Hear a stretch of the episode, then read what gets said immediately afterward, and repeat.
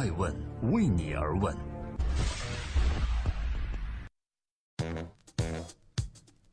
Hello，大家好，二零一七年的七月十一日，我是爱成，欢迎聆听守候爱问每日人物。每天晚上九点半，进入今天风口浪尖热点人物的商业八卦。今天在杭州，马云组织了一场全球女性创业者的大会。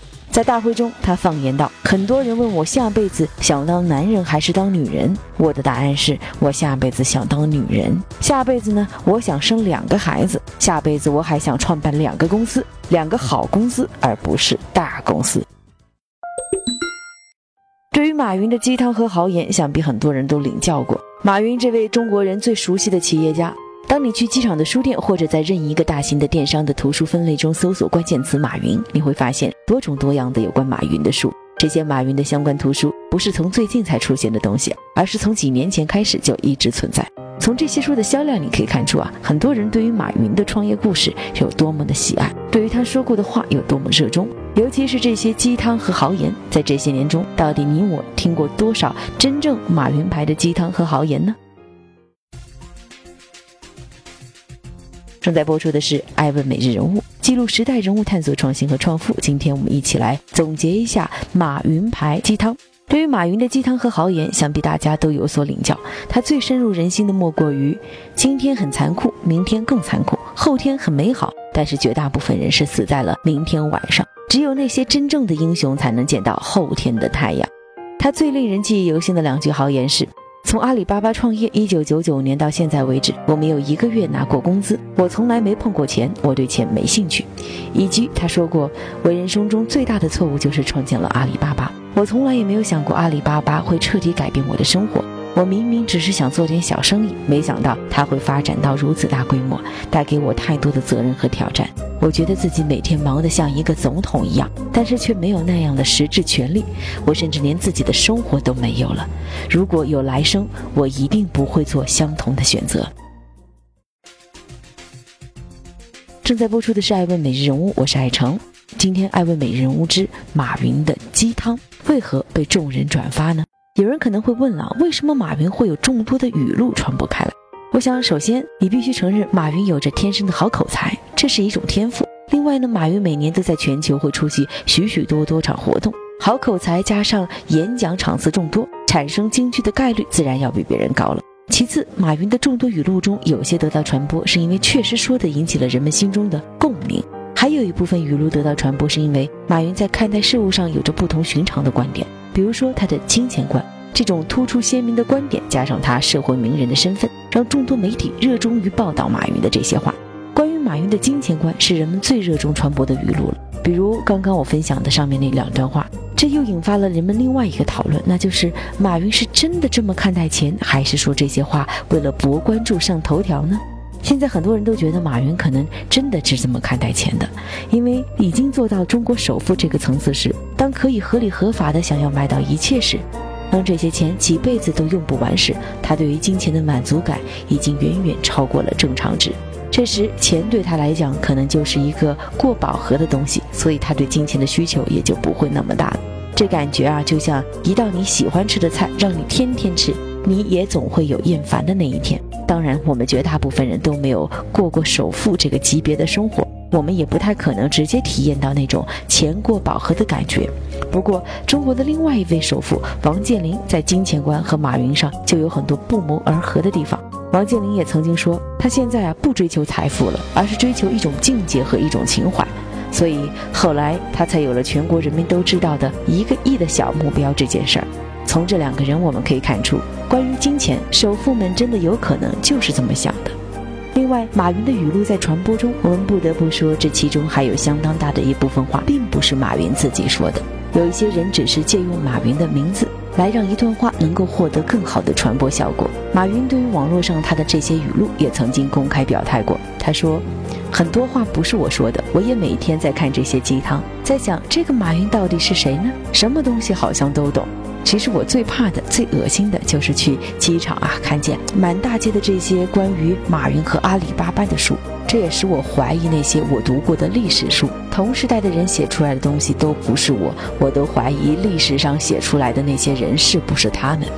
有关马云牌鸡汤，很多话肯定不是我自己说的，而且我也没有这个本事说出那么多有哲理的话来。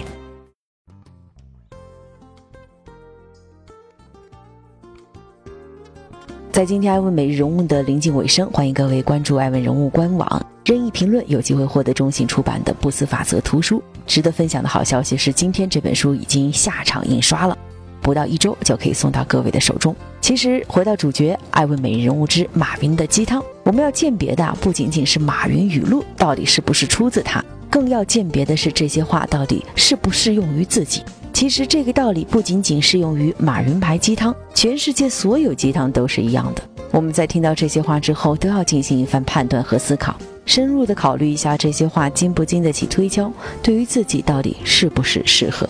最后，马云语录的传播，要说一个最大的赢家，就是他的企业阿里巴巴。老板马云的话能够让人们在社交媒体上自转自发，这简直就是一个再好不过的营销效果了。同时，这又为自己省下了不少的广告费用。所以，很多人对于阿里巴巴而言，马云永远是对外传播和宣传的金字且免费的招牌。那既然说到马云牌鸡汤，那干脆我们最后用马云的最新鸡汤来结尾。很多人就问呢，阿里巴巴成功的秘方是什么呢？马云说了，主要有三大因素。第一个要素是女人，第二个要素是年轻人，第三个要素是专注小企业。女性的确一直在发挥关键性作用。十八年前，阿里巴巴有十八位创始人，其中六位是女性，占三分之一。如今的阿里巴巴有三十六位合伙人，其中十二位是女性，同样占三分之一。而集团内部高管中，还是约有三分之一保持女性岗位，普通员工中女性的占比也一度逼近百分之五十。好了，马云牌鸡汤今天到此结束。我是爱成爱问人物的创始人，爱问为你而问，让内容有态度，让数据有伦理，让技术有温度。感谢收听，每天晚上九点半，我们不见不散。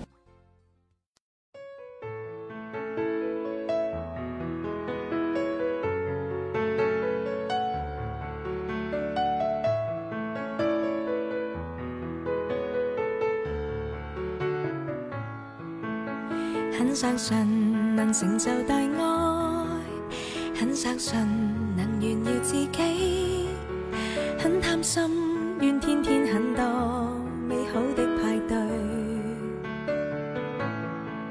写封信来留住大志，写封信来提示自己，写得低是心中很多切丝的细碎。怀疑我当天几多岁，令我写了一句不怕流泪。怀疑我永远不会累，就来十行列明十个壮举，让我闯出新世界，交出真个性。假使相爱，必会找到真爱伴侣。突然十年便过去，方知岁月冷漠似水。就算不即不会变，纸张不会皱，偏偏想笑竟会得到灰暗情绪。默然从头读过去，一句一句太干脆，一个一个已粉碎。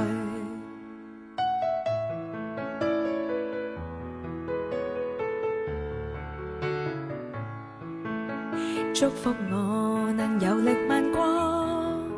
怎么我还奴役自己？不甘心再天天很多错失的证据。这封信如明亮大镜，这封信能明白自己。写得低，但怎么抛低理想的散去？怀疑我当天几多岁？令我写了一句不怕流泪，怀疑我，就来十行列明十个壮举，让我闯出新世界，交出真个性。假使相爱，必会找到真爱伴侣。突然十年便过去，方知岁月冷漠似水。就算不即不会变，纸张不会皱。偏偏想笑，竟会得到灰暗情绪。然從頭讀過去，一句一句太干脆，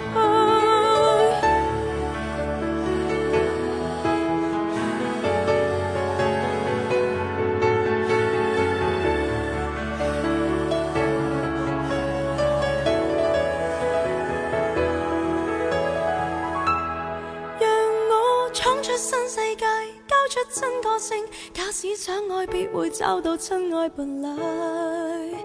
突然十年便過去，方知歲月冷漠似水。就算紙張不會浸，什麼都生鏽，偏偏想笑，只會得到灰暗情緒。默然從頭讀過去，一句一句太乾脆，一個。一個已粉碎，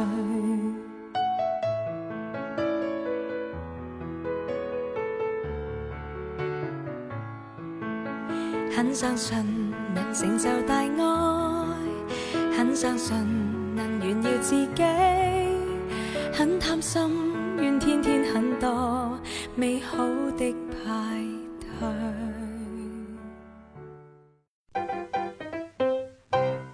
愛問。是我們看商業世界最真實的眼睛，記錄時代人物，傳播創新精神，探索創富法則。